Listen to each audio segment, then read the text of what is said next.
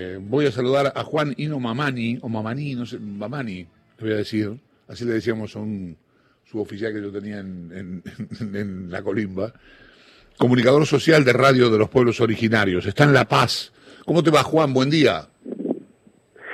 Muy buenos días, hermano Chavo. Un saludo especial al programa ahí que estoy escuchando de fondo. Rezo por ti, algo así. Así que un saludo especial hasta Buenos Aires, aquí desde La Paz desde la sede de gobierno, pues con un poco frío, aquí fresco en la ciudad de La Paz.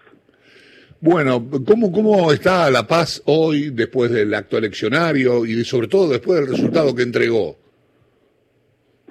Eh, en este momento la ciudad de La Paz y en realidad creo que todo Bolivia vive una tensa calma porque eh, lamentablemente el día de ayer eh, hasta las por lo menos una de la mañana exactamente casi a esa hora no se sabía eh, por lo menos quién eh, o cómo iban a ser los resultados de las elecciones en este caso. Entonces, eh, hoy la gente se despertó porque, bueno, pues se despertó con un triunfo del movimiento al socialismo y se vive una tensa calma, la gente ve, vemos un poco alegre, todavía no se sabe porque cómo va a ser la entrega de mando, bueno, pues todavía a la gente tiene el temor, pero bueno, ayer ha participado fuertemente una participación yo eh, estuve en algunos eh, recintos electorales en la ciudad de La Paz, después me fui a la ciudad del Alto, donde la gente hacía fila y fila en plena lluvia, porque a las 12 del mediodía, eh, bueno, hubo una lluvia torrencial, un frío, pero la gente seguía participando. Entonces,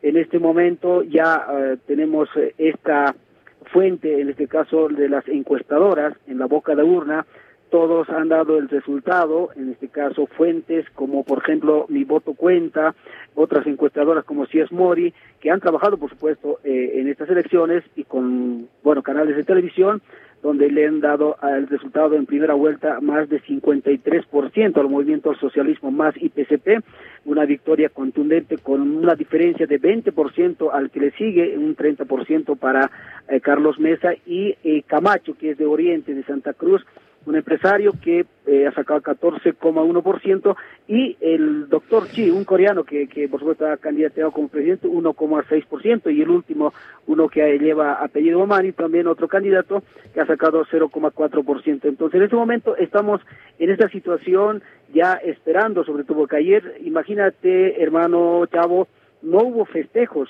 en realidad, porque bueno, el pueblo quería salir a festejar y no ha salido porque lamentablemente ha habido mm, restricciones en tema de la policía, las Fuerzas Armadas, la casa de campaña del MAS que se instaló acá en la ciudad de La Paz, no han sido algunos lugares que no han dejado que se concentre. Bueno, en este momento se vive una tensa calma acá en la ciudad de La Paz, eh, Chavo. Sí, también hay un tema, un tema sanitario, ¿no? Que, que impidió alguna reunión multitudinaria. Exactamente, exactamente. Ayer, el día de la votación, mucha gente con todos los protocolos de bioseguridad, a, una, un metro de separación, eh, con alcohol en gel en temas de las votaciones.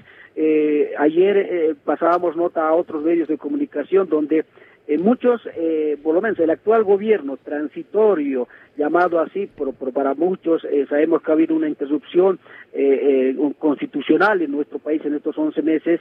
Muchos eh, decían de que nadie va a ir a votar porque estamos con miedo de, la pandemia, coronavirus. No, ayer todo lo contrario, la gente de manera consciente han participado con una masiva participación, no simplemente aquí en Bolivia, sino a nivel exterior y ahora sí, eh, ahí vemos, nos damos cuenta que Bolivia, el pueblo boliviano eh, tiene sabiduría, tiene memoria, tiene historia y que en estos 11 meses de gobierno transitorio, lo único, lo único que hemos vivido es una pesadilla porque no había libertad de expresión, los medios de comunicación totalmente coartadas, no había, eh, bueno, bueno, la gente tenía miedo, temor, porque todo el tiempo era la amenaza, cada día era amenaza. Eh, nosotros nos solidarizamos con nuestros hermanos argentinos que este es último el sábado, por ejemplo, que ha sido detenido un diputado que vino, Faccioli se llama, ¿no?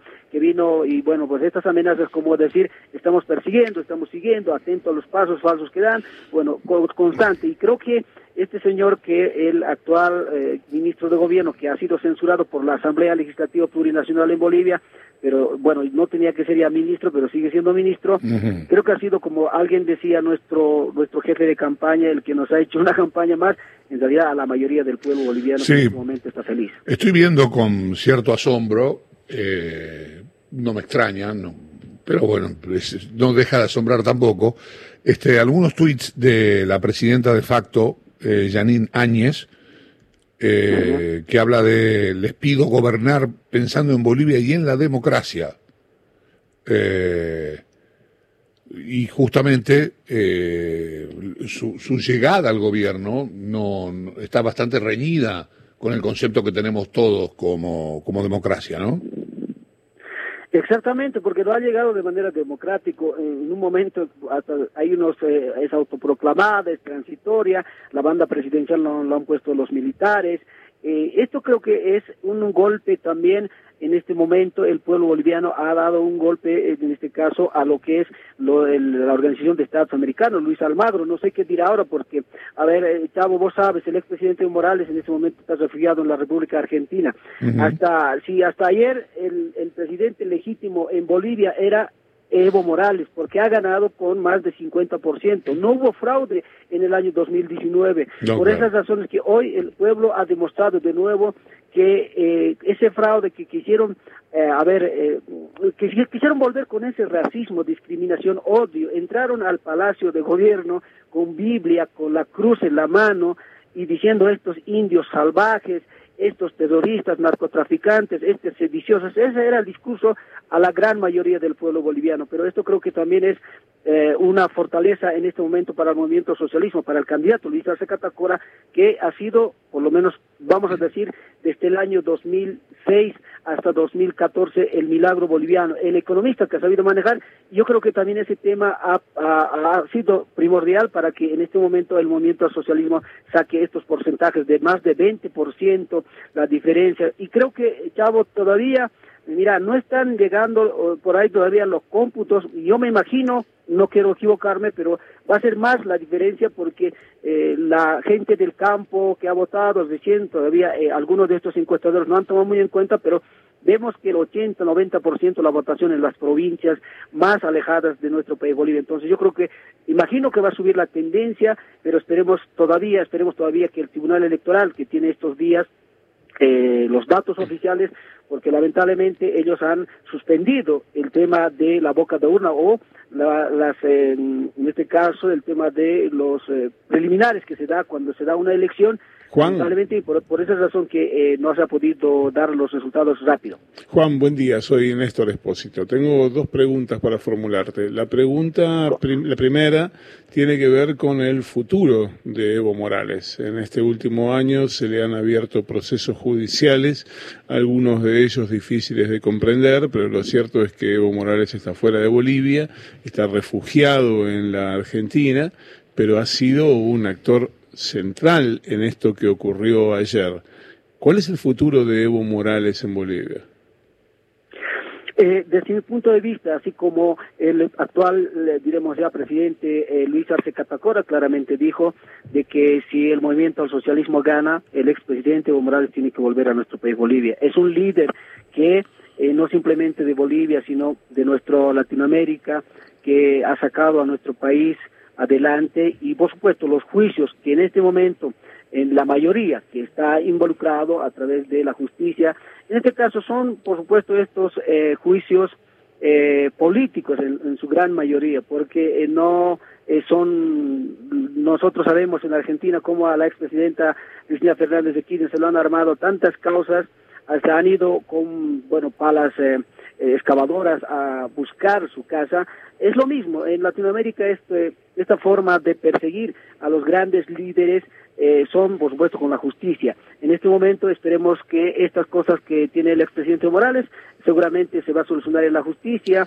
Eh, son mayoría, son las denuncias políticas, una persecución política a través del ministro de Gobierno. Entiendo. Ahora, en el mismo sentido, te pregunto qué va a pasar con los que perpetraron el golpe de Estado, porque el golpe de Estado, además de deponer a un gobierno eh, constitucional y legítimo, también derivó en una represión que terminó con, con muertos, con personas que fueron, cuyas casas fueron saqueadas, la casa misma de, Evo Morales eh, fue allanada, las imágenes mostradas, y hoy se cometieron, independientemente de cualquier otra consideración, delitos y delitos realmente graves. Entonces digo, ¿qué va a pasar con los que perpetraron el golpe de Estado? Entre ellos la presidenta de facto, Janine Áñez.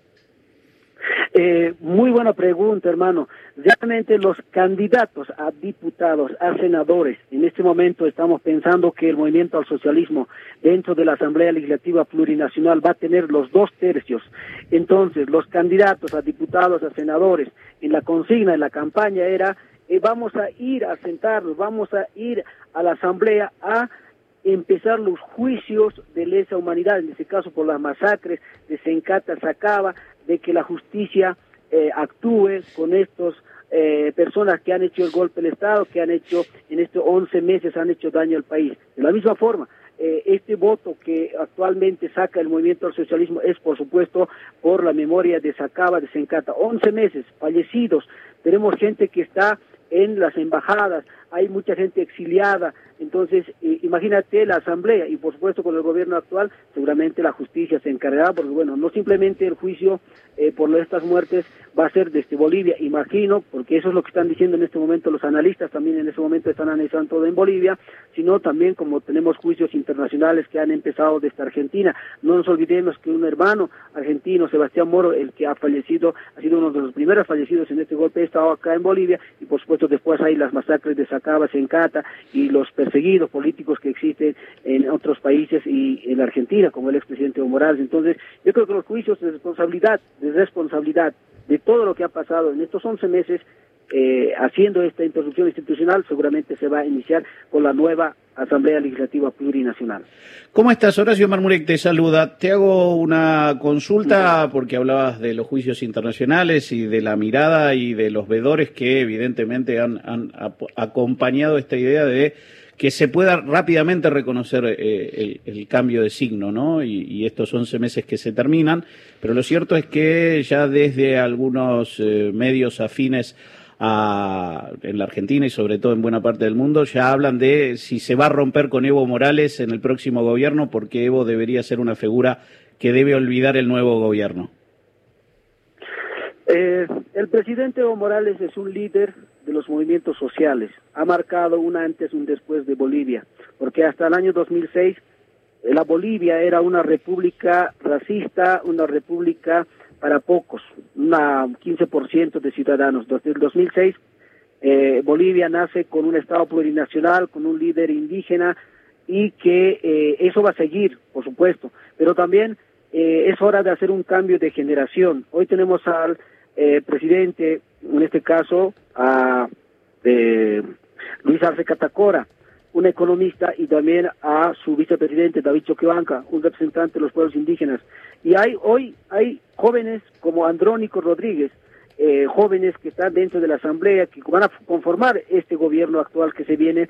Entonces hay una generación, pero eh, Evo Morales va a quedar como un líder, por supuesto, como siempre, líder eh, que ha, ha, sabido gobernar con grandes líderes como los países importantes como Rusia, China, obviamente, todos los bloques internacionales que en este momento están a nivel mundial, pero eh, va a quedar, por supuesto, la historia, un antes y un después de Evo Morales, y, eso no lo olvida la gente acá en Bolivia, y por supuesto, mucha gente llora. Eh, te comento una anécdota, ayer, eh, ayer en una mesa o preguntando a la gente, señoras, de eh, 40, 50, 60 años, tercera edad, decía, yo estoy yendo a votar por Evo Morales. La gente en su mente no, a veces no lo encontraba mucho a Luis Arce Catacora. Por supuesto decían más, voy a ir a votar por Evo Morales. Esa es la consigna. Entonces quedó eso en el pueblo boliviano y quedará, yo creo, de aquí para años más adelante. Eh, Juan, muchísimas gracias. ¿eh? No, muchas gracias a ustedes, a, ustedes, Chavo, a todo el pueblo argentino. Quiero agradecer el apoyo que, ha dado al pueblo boliviano con todos los observadores. Hablabas de el hermano también hablaba de observadores. Lamentablemente no han participado muchos, desde la Unión Europea ha habido denuncias de que no han podido participar, así como otros, pero han estado presentes Centro Cártel, la Unión Europea, los derechos humanos de la Defensoría de eh, los que controlan los votos, que han participado desde la Argentina, por supuesto, siempre la patria grande Argentina, siempre agradecido y felicidades por todo el apoyo que nos ha dado al pueblo boliviano y que podemos eh, seguir unidos la integración de los pueblos entre Argentina y Bolivia porque somos eh, latinoamericanos. Un abrazo, muchas gracias por, por esta entrevista. Un abrazo y felicitaciones por el retorno a la democracia. Eh, Juan Inumamani, comunicador social de radio de los pueblos originarios en La Paz. ¿eh? Bolivia ha vuelto a